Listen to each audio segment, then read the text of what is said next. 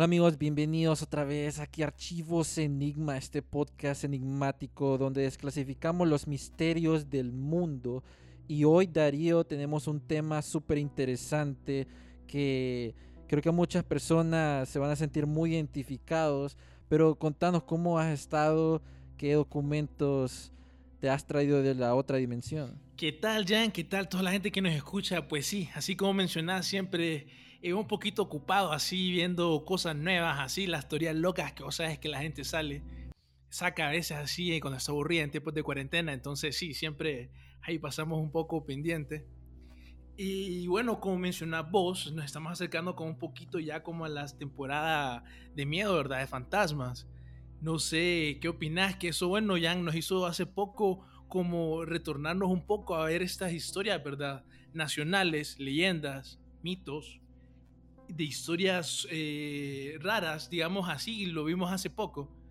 Y bueno, eh, eh, tenemos esta gran oportunidad de compartir, que a mí siempre me gusta cuando, yo siempre pregunto en lo personal, cuando la gente tiene experiencias paranormales y obviamente que cuenten pues su, su historia.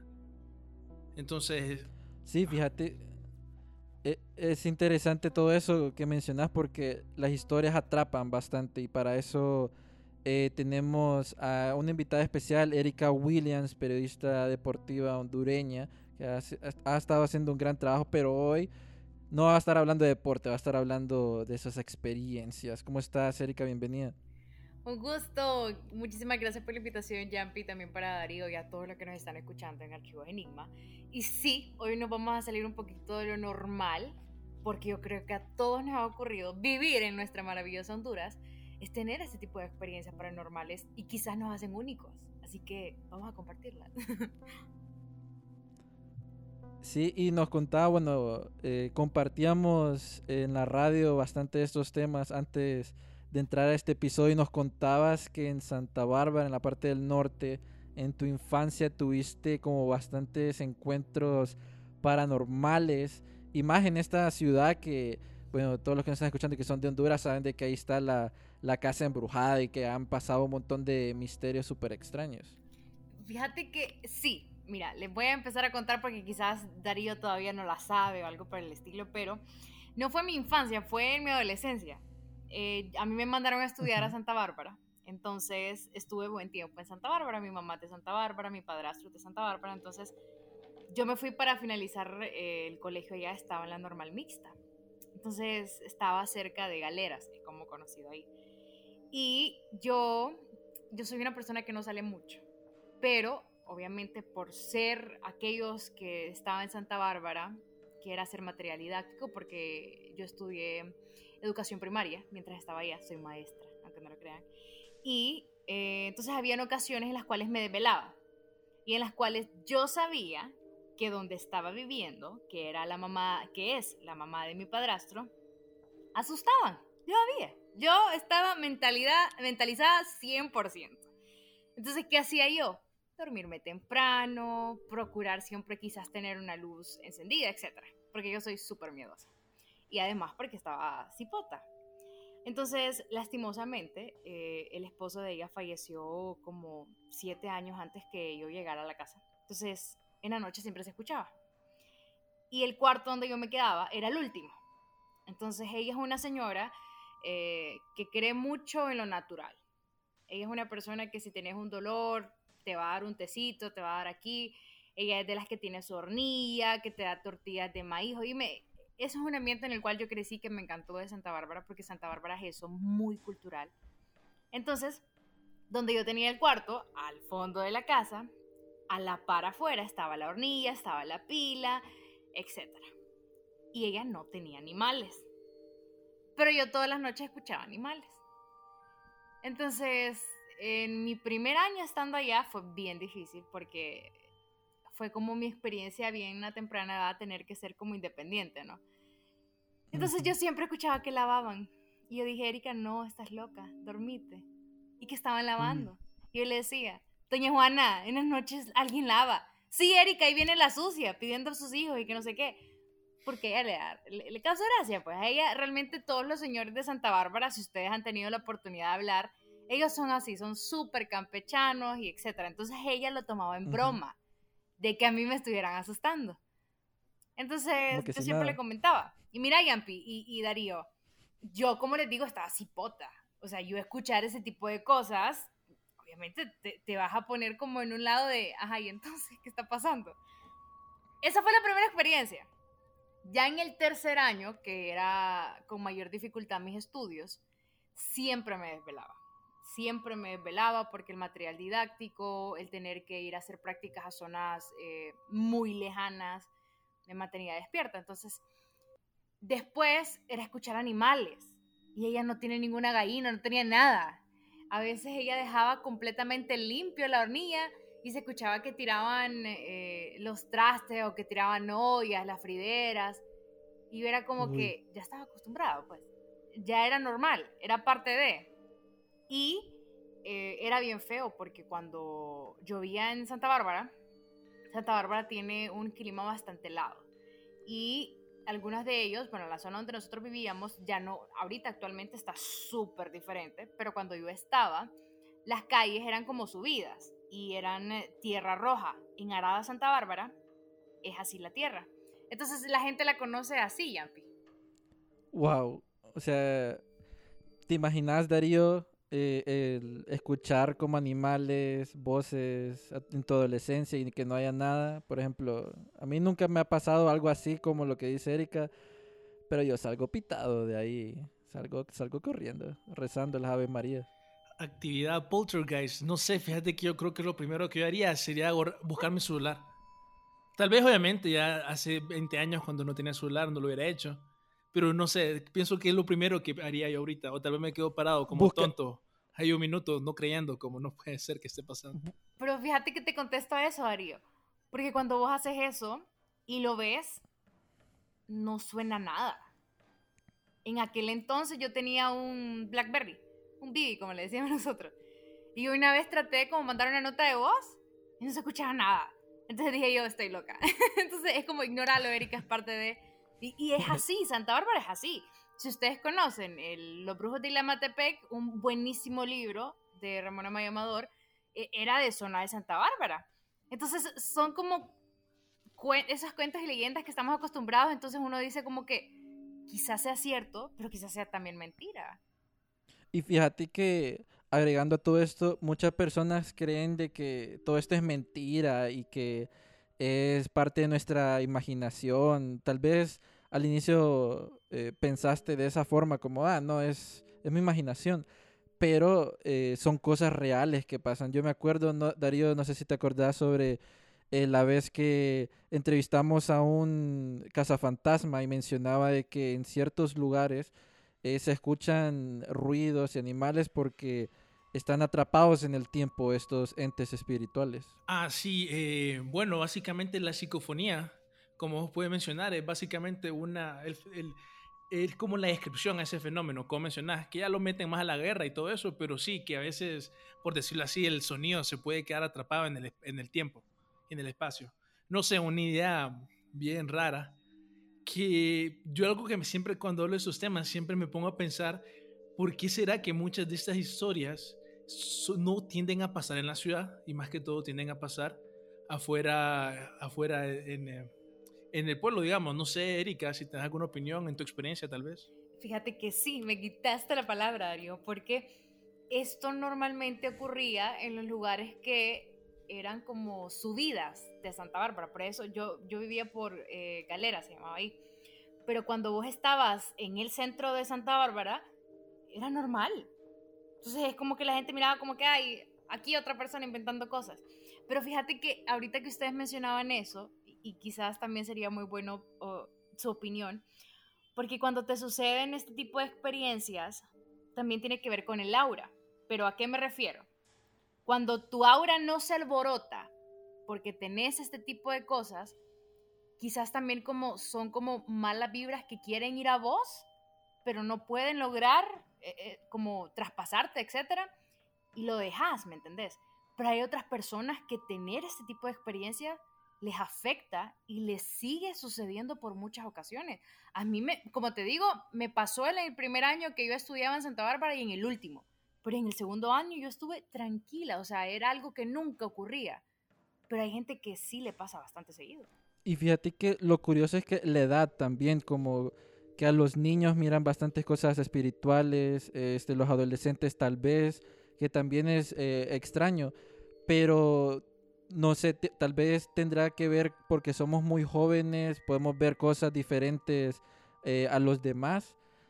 Eh, es algo que te pone a, pensar sobre qué es lo que hay afuera, qué, es, eh, qué son todas estas cosas y en verdad existe. Por ejemplo, lo de los animales yo lo relaciono bastante con lo del chupacabras o lo del sisimite, lo del wendigo, que posiblemente a mi teoría son cosas reales que, no están en nuestro entendimiento.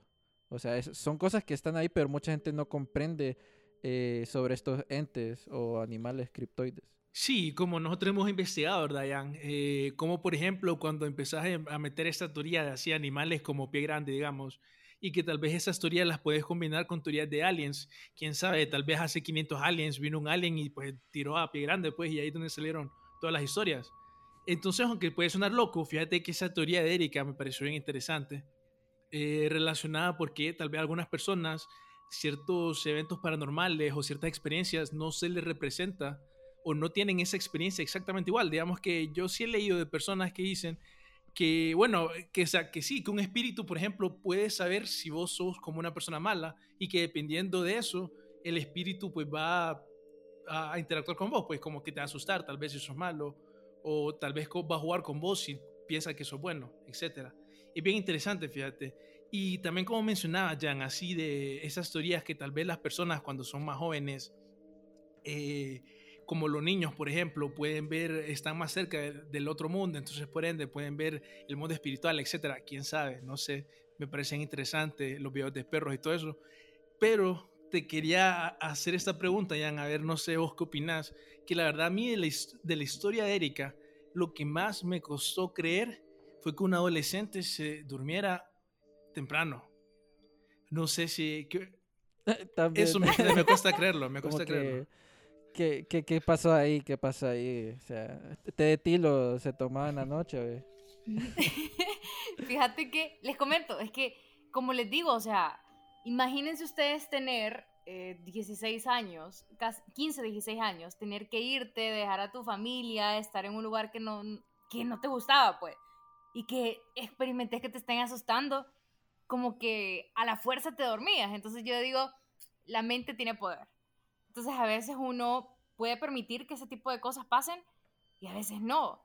Y como, por ejemplo, si ustedes también, la gente que es de San Marcos, como yo crecí bastante allá, hay como una fecha en específica en las cuales hacen los juegos y tradiciones. Y parte de es comentar ese tipo de cosas. Que la gente te diga con normalidad, ah, mira que em, estaba caminando y me encontré un chucho, parecía el chupacabra, no sé qué. Y son cosas que te, que, te, que te dejan ahí y que a alguien más no le pasaba. Entonces dije yo, la vamos a dejar así, porque estoy en un lugar que tiene mucha historia de este tipo y que para ellos es un respeto tener que, que, evaluarla, que decirla. Entonces, estaba súper chiquita, pues, entonces ahora es algo anecdótico. Pero les hago la pregunta, o sea, si lo cuenta la gente del pueblo, es como, ¿es mentira? O porque sabemos de que hay señores que inventan cosas y como para llamar la atención, pero hay cosas reales. Pues, por ejemplo, salió el Sisimite en la Gaceta, que nos lo compartió el historiador eh, eh, Jorge, mm, ahorita no me acuerdo, pero en la Gaceta, en un año ahí, este, salió que un hombre lo había agarrado un sisimite. Entonces hay cosas documentadas. Y hay otras personas que dicen de que es puro, porque de pueblo es, es como, son cosas que pasan ahí, no, no en la ciudad. A veces no sabemos qué creer, otras veces sí, pero lo curioso de todo esto es que siempre pasa en zonas urbanas, historias muy similares, alrededor de todo el mundo y se repite.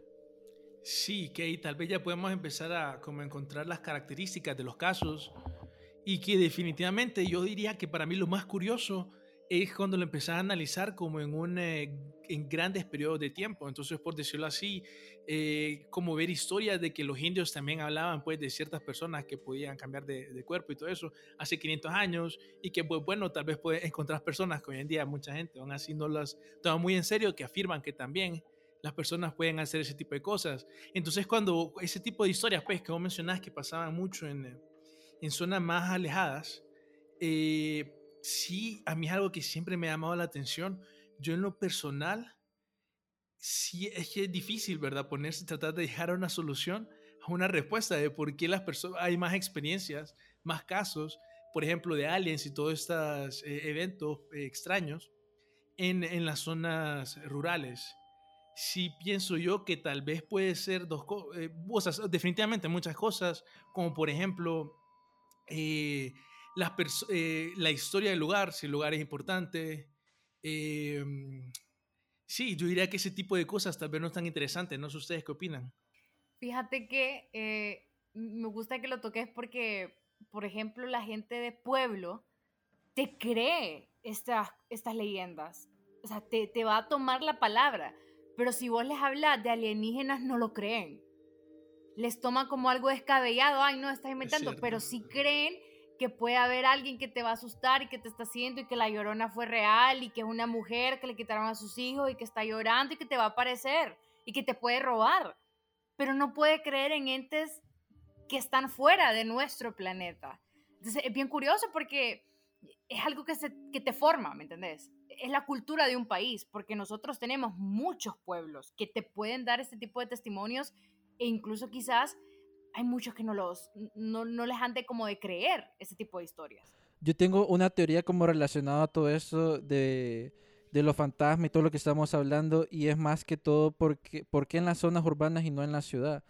En las zonas urbanas eh, o afuera de la ciudad eh, estás más cerca con la naturaleza y si nos ponemos como a buscar en historia, supuestamente, bueno, los chamanes y toda esa gente hacía sus ritos para contactarse con la madre naturaleza y con eh, con estos entes espirituales y no estaba tan cerca con la tecnología porque supuestamente era como un bloqueo eh, a, otros planos astrales.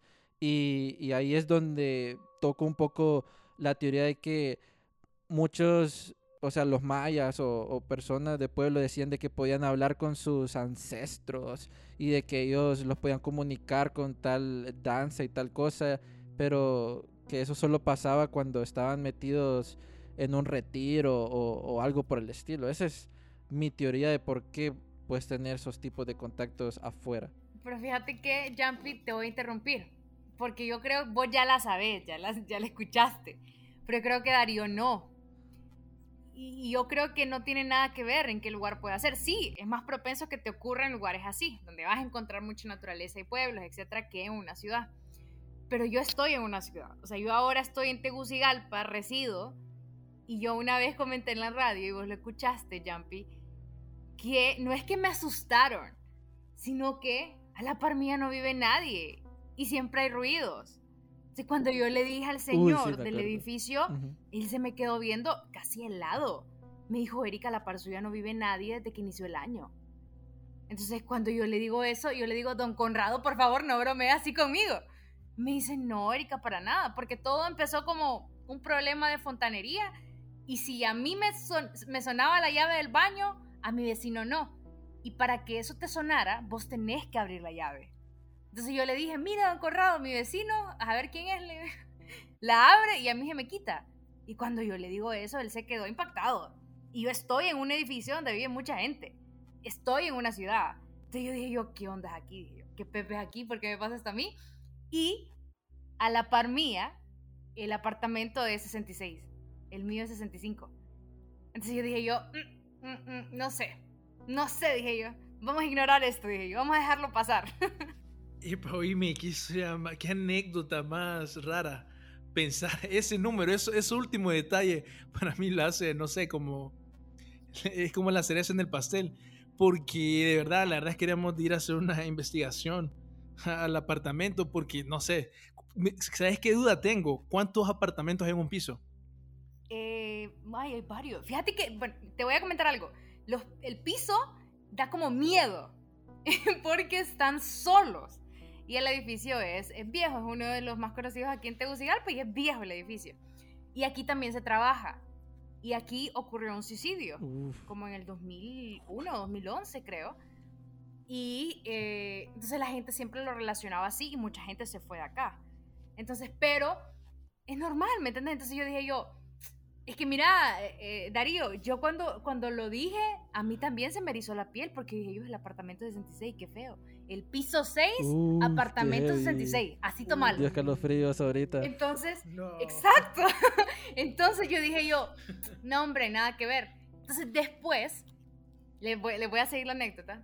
Después eh, ocurrió eh, que Rosa se vino a quedar a mi apartamento y yo tenía que trabajar.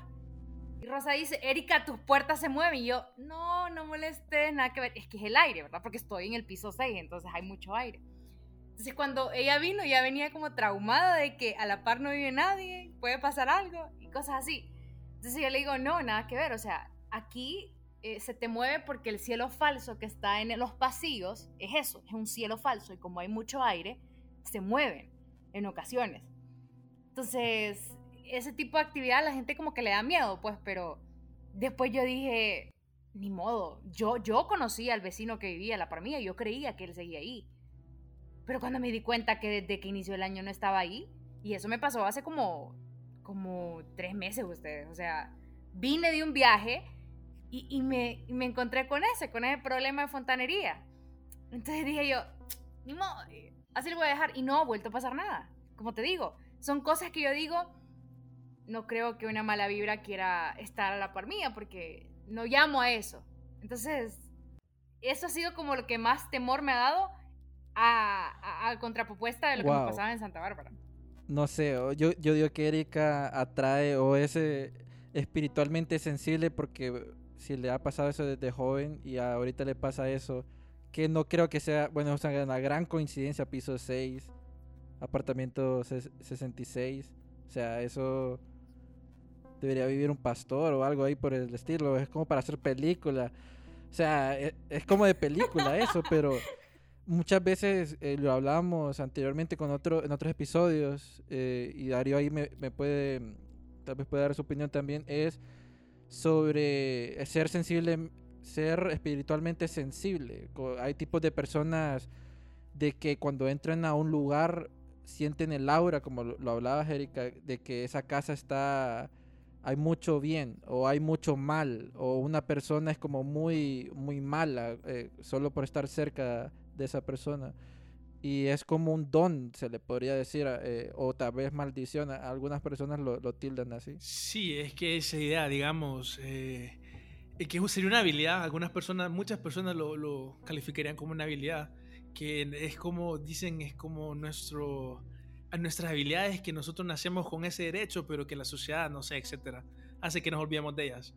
Eh, lo cierto es que es bien curioso porque han habido estudios, por ejemplo, no sé si les ha pasado a ustedes alguna vez, em, que a veces ustedes miran en, su, como en el borde de su ojo, miran como una sombra, están solos en la cocina de noche, tal vez eso hace que uno se ponga más, eh, con más cuidado, no sé, más nervioso, y que tal vez mira algo de rojo y dice, uy, ¿qué es eso? es un fenómeno que sí tiene un nombre científico, no recuerdo el nombre. Eh, pero sí se, sí se han habido estudios que dicen que no, que la verdad puede ser, por ejemplo, que la humedad, eh, la temperatura de tu cuerpo ah, y de tu sistema nervioso, todo eso, eh, afecte básicamente para que vos crees una respuesta fisiológica y al final vos crees que es un fantasma, aunque pesar que no haya ningún fantasma. Pero también hay estudios, como podemos ver, por ejemplo, ah, una noticia que a mí me gusta, que esto fue el ejército de los Estados Unidos, los militares, si no me equivoco, cómo utilizaban ellos a los nativos americanos eh, en la guerra de Vietnam y cómo durante la guerra de Vietnam los eh, nativos americanos que iban a la guerra, pues ellos iban a, los utilizaban más que todos para hacer rastreo. Seguir un animal, ellos eran expertos en Estados Unidos, entonces dijeron, bueno, en la guerra nos van a servir. ¿Qué fue lo que encontraron? Y esto eh, está relacionado, por ejemplo, con con las chicas, cómo va a cambiar un poquito de tema, pero con las chicas de, del segundo Reich de Adolf Hitler, este, el grupo, ¿cómo se llama este grupo, Jan? Se me olvidó. Y la mujer también, María... La Sociedad Abril. La Sociedad Abril. Orsic. Y la, María Orsic, correcto, ella misma. que es como esa teoría de conspiración dicen que el pelo ayudaba a que sus poderes de telepatía y transmisión, no sé qué más, mejoraran. Pues lo cierto es que está esta anécdota que el gobierno de los Estados Unidos cuando eh, traía a los nativos americanos en la guerra y les cortaba el pelo, estos perdían todas esas como habilidades que hacía que fueran superiores al promedio para rastrear al, enemigo. Entonces ahí es cuando, así como mencionabas, que pueden haber personas que, que, tienen como estas habilidades y que pueden tenerlas, puede ser una maldición, etc. Pues se dice que las mujeres son las de la, la intuición y que también podemos meter esta idea de que el pelo largo ayuda a que las mujeres eh, puedan, digamos, como tener, no sé, estar más en, en, sintonía con sus alrededores. Tal vez eso puede ser.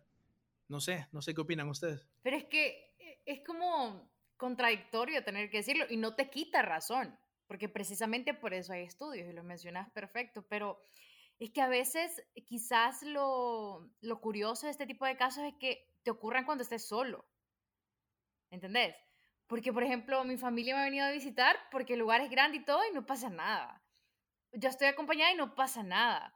Pero como yo te mencionaba lo de Laura, igual a Yampi y a Darío, es que a veces es como que quizás algo malo te busca, pero también es como, como sea tu, eso, la, tu espíritu de tener que decir o como muy si sos arraigado a la religión, etc.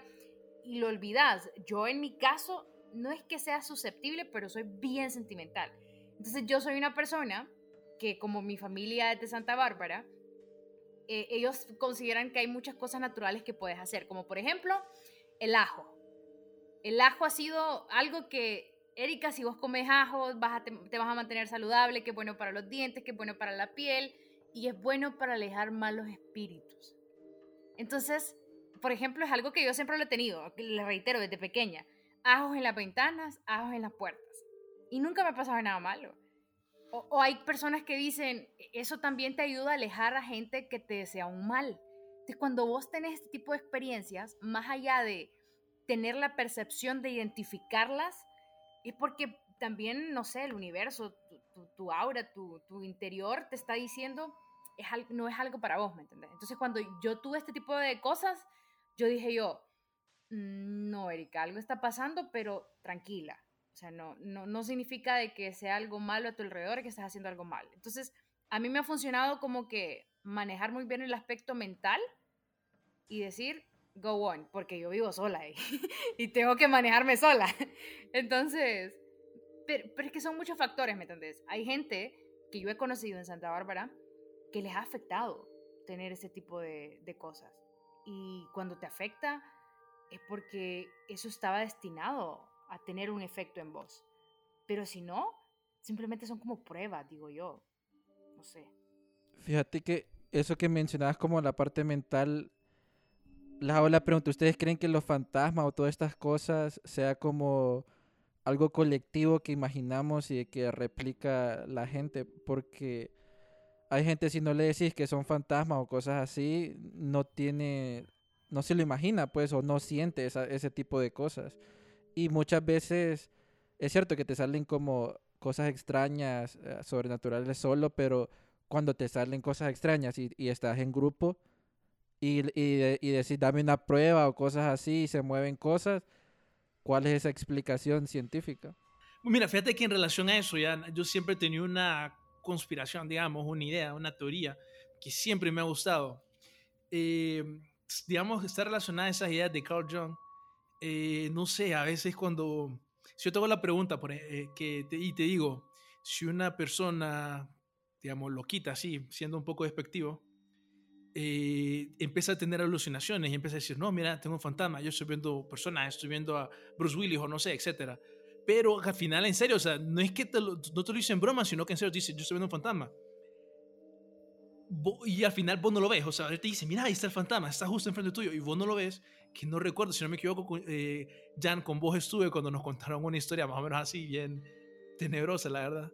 Eh, así, una situación donde una persona afirmaba era un fantasma y la otra persona no. Entonces yo le hago las preguntas que tal vez ustedes dirán, ok, y el fantasma existe. Obviamente, según los métodos eh, tradicionales científicos, no hay ninguna manera objetiva para poder, a menos que sea una foto tal vez, no hay ninguna manera de poder medir un fantasma pero no quiere decir que por lo menos en la mente de la persona el fantasma fue muy real. Entonces la idea del fantasma hasta cierto punto sí existe, sí tiene un impacto en el mundo. Entonces algo que a mí también ese tema de, de, lo que es con lo paranormal y todo eso, esta perspectiva siempre me ha llamado mucho la atención. Es una idea que también se mira reflejada en un videojuego que se llama Silent Hill.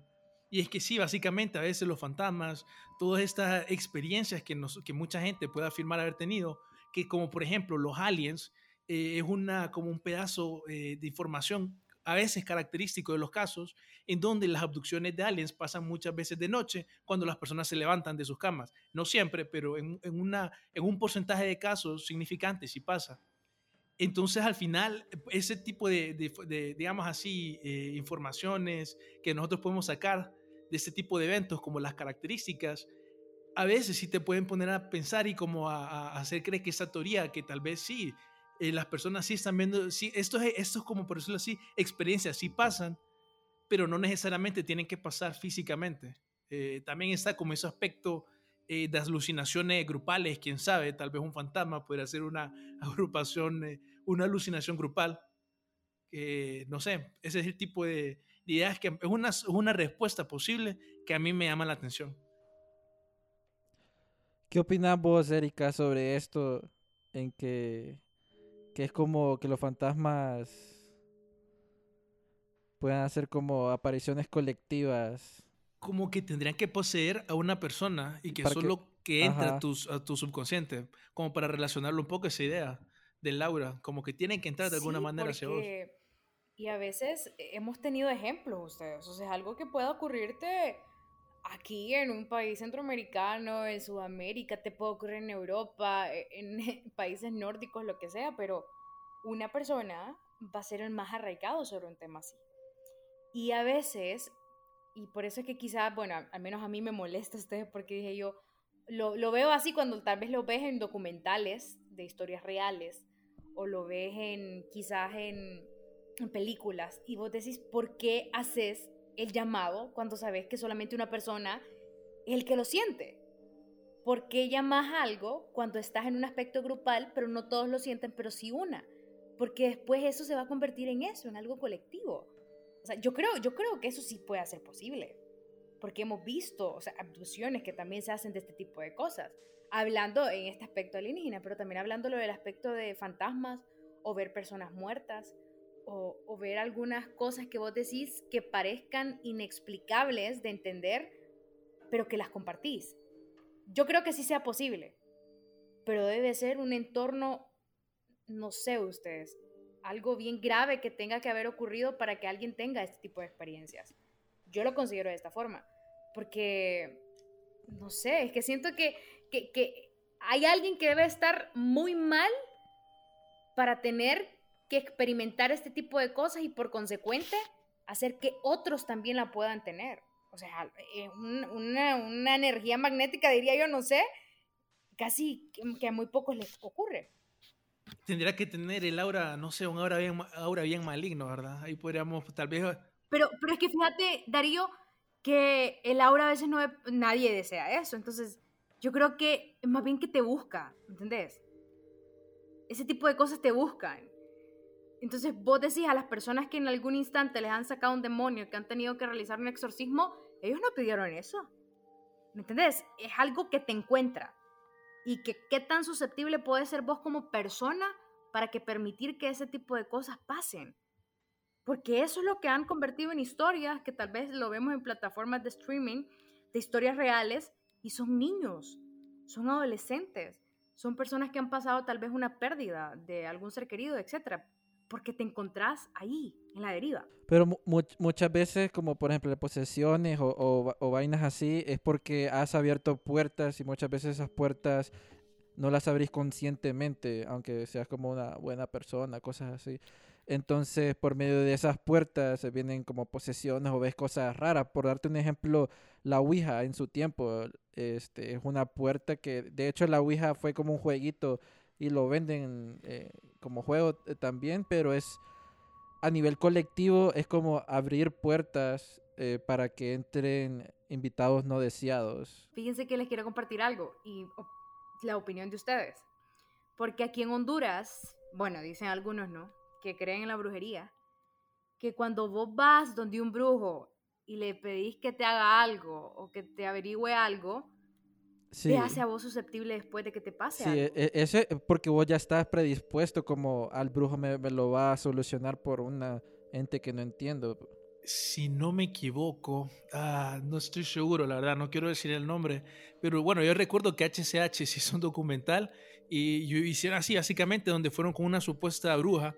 Y sí, yo lo que recuerdo fue que mencionaban eso, básicamente, que después del ritual, no recuerdo exactamente el ritual para qué hacer, eh, la persona, si no recuerdo, no tenía que maldecir. Le preguntó, me, acuerdo que le preguntó, usted dice malas palabras. Y me acuerdo que ese era un problema. Como que eso te hacía más susceptible a que algo malo te pasara a vos debido a, lo que ella iba a hacer. Entonces, sí, definitivamente eso, esas ideas y digamos a un nivel eh, nacional, local, definitivamente creo que sí están. Yo ahorita que estamos hablando con este montón de ideas que estoy que seguro que muchas personas lo habrán pensado, ah, que me parece interesante, no sé ustedes qué opinan de esta idea, que tal vez en realidad los fantasmas estén siempre, todo el tiempo alrededor de nosotros y solo es que nosotros no podemos acceder a ver ese tipo de energía, que yo me parece que una vez he escuchado un nombre. Yo sí lo creo.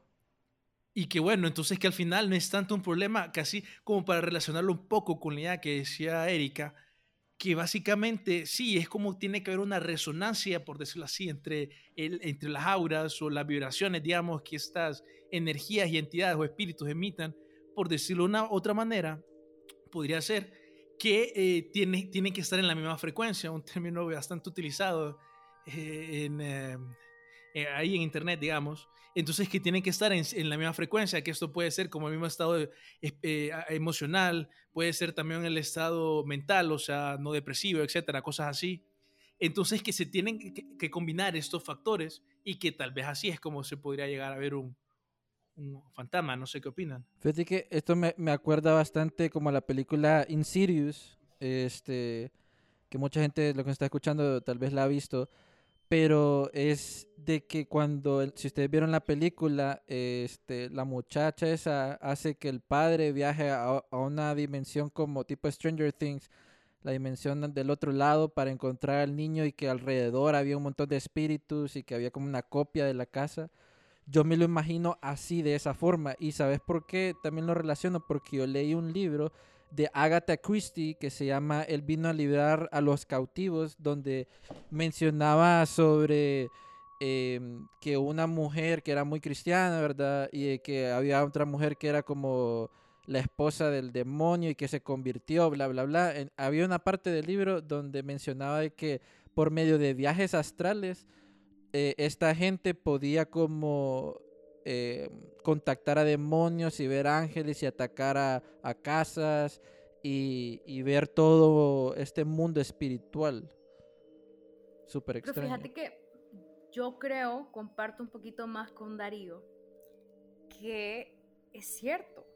A veces uno quizás lo desconoce, quizás andamos en nuestro andar, en nuestro diario vivir, y quizás hay algo que te quiera atormentar y te va a encontrar a vos.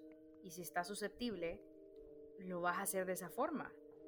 Pero ya cuando vos entras en un mundo de búsqueda para que te, ah, te sucedan ese tipo de cosas, vas a alucinar después. Y no va a ser más allá de que esté apegado a que algo te está pasando, sino alucinar vos.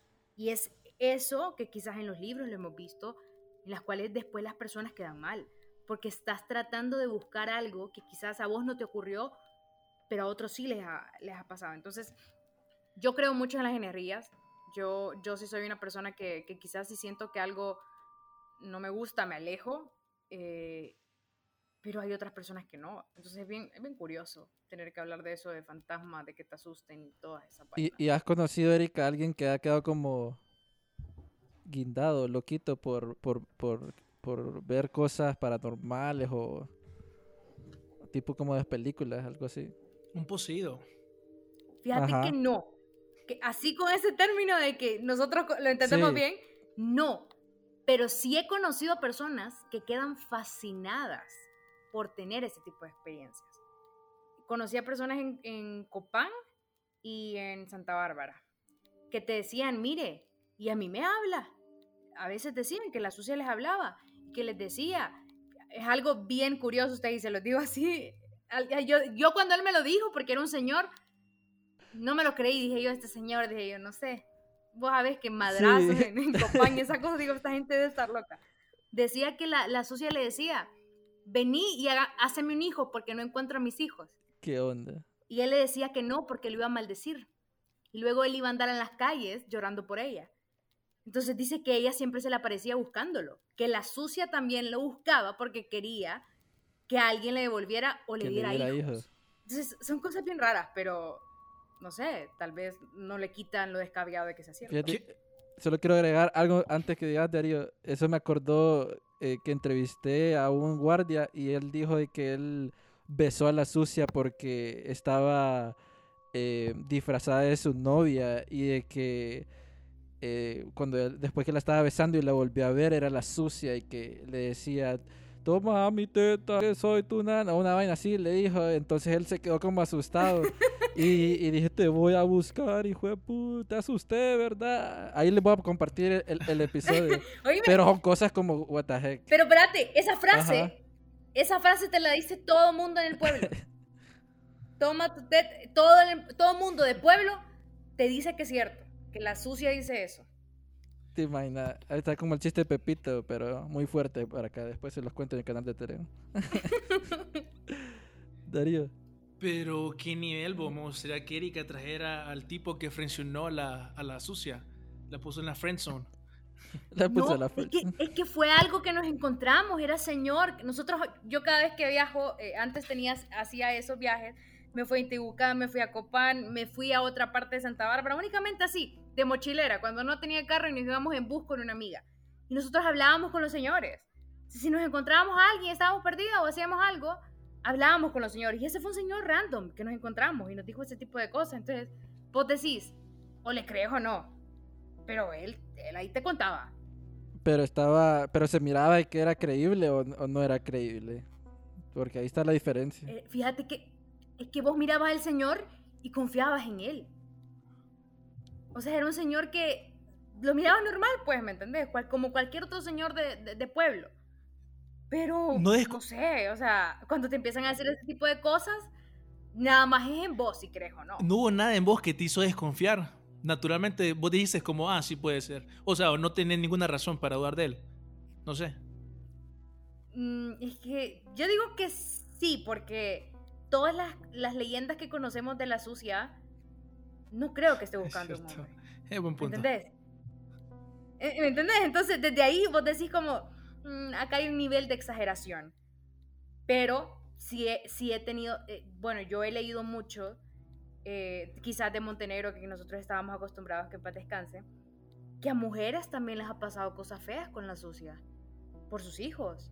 Y eso es algo también, algo extraño que ocurre siempre en nuestro país. El duende que se lleva a las niñas que hay historias y que supuestamente se lo llevó el duende y que vino dos semanas y después está embarazada. Hay historias que pasan en el pueblo que se las inventan, pero eh, hablando de la sucia y todo esto, como entes o fantasmas, yo siempre lo relaciono como, como el ejemplo de Skinwalker Ranch que hablábamos, Darío, eh, o los de Wendigo, que son como entes que vinieron a la Tierra como no sé, como a decirle que no hagan tal cosa, porque si te fijas, todo esto es como te asustan para que no hagas una cosa mala. Ah, eso suena un poco eh, como en las fábulas, tal vez, así como en el folclore. Yo diría que suena demasiado, sería eso demasiado, suena demasiado bueno como para ser cierto, porque la mayoría de las historias, digamos, siempre son ah, eh, negativas, algo oscuro, algo negro. Entonces, no sé, puede ser verdad, sería, algo sería algo bueno, no sé, interesante. Pero fíjate que hay una idea que a mí me gustaría ya retomar, ya ahorita que vamos a terminar el, episodio, porque sí creo que es, una idea que dijo Erika, sí eh, me quedé pensando con ella, me parece bien interesante. Y sí creo que aplica perfectamente para ese tema, ponerse a pensar como si vos o cualquier otra persona tiene un encuentro con un, digámoslo general, ya sea de alienígenas hasta algo paranormal, cómo tal vez ese encuentro, así como dijo Erika, que puede ser parte del destino y que por ende no necesariamente eh, eh, tiene que ver con algo negativo, o tal vez vos te dejas influenciar y poseer por algo eh, negativo. Claro, podemos decir que al final siempre es el destino, pero sí me llama la atención pues que sea como que tal vez no necesariamente todos los encuentros tienen que ser negativos. Entonces, sí, es, esta idea de cómo que hemos estado tomando todo el programa, cómo las personas tienen estos encuentros tal vez, porque es algo que sí te he mencionado, ya que a mí no quiero tentar estos espíritus y todo eso, pero sí me gustaría saber la verdad, pues eso es lo que a mí me interesa. Y pues sí, es bien curioso. No sé. Oíme, Darío. Sí, Erika, no Fíjate que a respuesta tuya y a veces a percepción de otros, ¿no? Nosotros en las historias, en películas, en relatos acerca de libros, siempre se está huyendo cuando conoces este tipo de espíritus, ¿no? O lo que vos digas también, como alienígenas, lo que sea. ¿Qué pasaría si alguien empieza a hablar con ellos? Después de, esa persona cómo quedaría? O sea, tener una respuesta muy directa también sería un consecuente de algo que quizás no debemos de saber. ¿Me entendés? Entonces es como, a mí me parece también algo curioso, pero ahora analiza, si vos tuvieras ese tipo de contacto y vas más allá, ¿qué pasaría después? Yo creo que no quedaría igual. Creo que, no sé. Te apoyo, te apoyo en tu teoría porque, bueno, si miramos nosotros las teorías, por ejemplo, hay un documento del FBI que habla como el creador de la religión cientología, tipo raro, eh, básicamente, si no me equivoco cómo se llamaba, hizo un ritual en donde supuestamente en el documento hablan de que invocaron algo, algo apareció en el supuesto ritual. Em, sí, sí pienso yo, sí me... Em, sí pienso yo al final que así como mencionaba Erika, después de que vos tengas una experiencia así, pues brother, vas a tener... Algo te va a dejar, pues definitivamente. No vas a, regresar con, la, con esa experiencia y decir, eh, no sé, que, tu, la Matrix, te vas a decir como el mundo que vimos es una Matrix y ahorita me acaban de, tomé la píldora roja y acabo de ver la Matrix caerse. Siento yo que por ahí esa es la experiencia que, uno tendría. Conectando esto, esto me acuerda a una invitación que nos hicieron en un podcast eh, de Chile, de aquel que dijo que era brujo y de que lo seguían y de que él miraba cosas de que eh, nadie alguna vez había visto metamorfosis y otras cosas. Siento yo que relacionándolo así como la Matrix, que de hecho ya viene esa película, aquí haciendo promoción, va. Em, siento yo que es algo así parecido, como que utilizarías más porcentaje de tu cerebro y mirarías otras cosas eh, como que, que a simple vista no están, pues. Entonces no pensarías como lo general de las personas que vemos lo normal, pues que estamos en una sintonía, en una frecuencia, miraría frecuencia, otro tipo de, cosas y obvio no quedarías cuerdo, no serías cuerdo para las personas generales. Exacto, yo pienso lo mismo. Creo que siempre quedaría de esa forma, que alguien quede mal. Obtener respuestas nos ha dejado mal, no sé. Como, como, la, como la chavita esta de, Indiana Jones que pidió a los alienígenas eh, toda la sabiduría y que se le explotó el cerebro.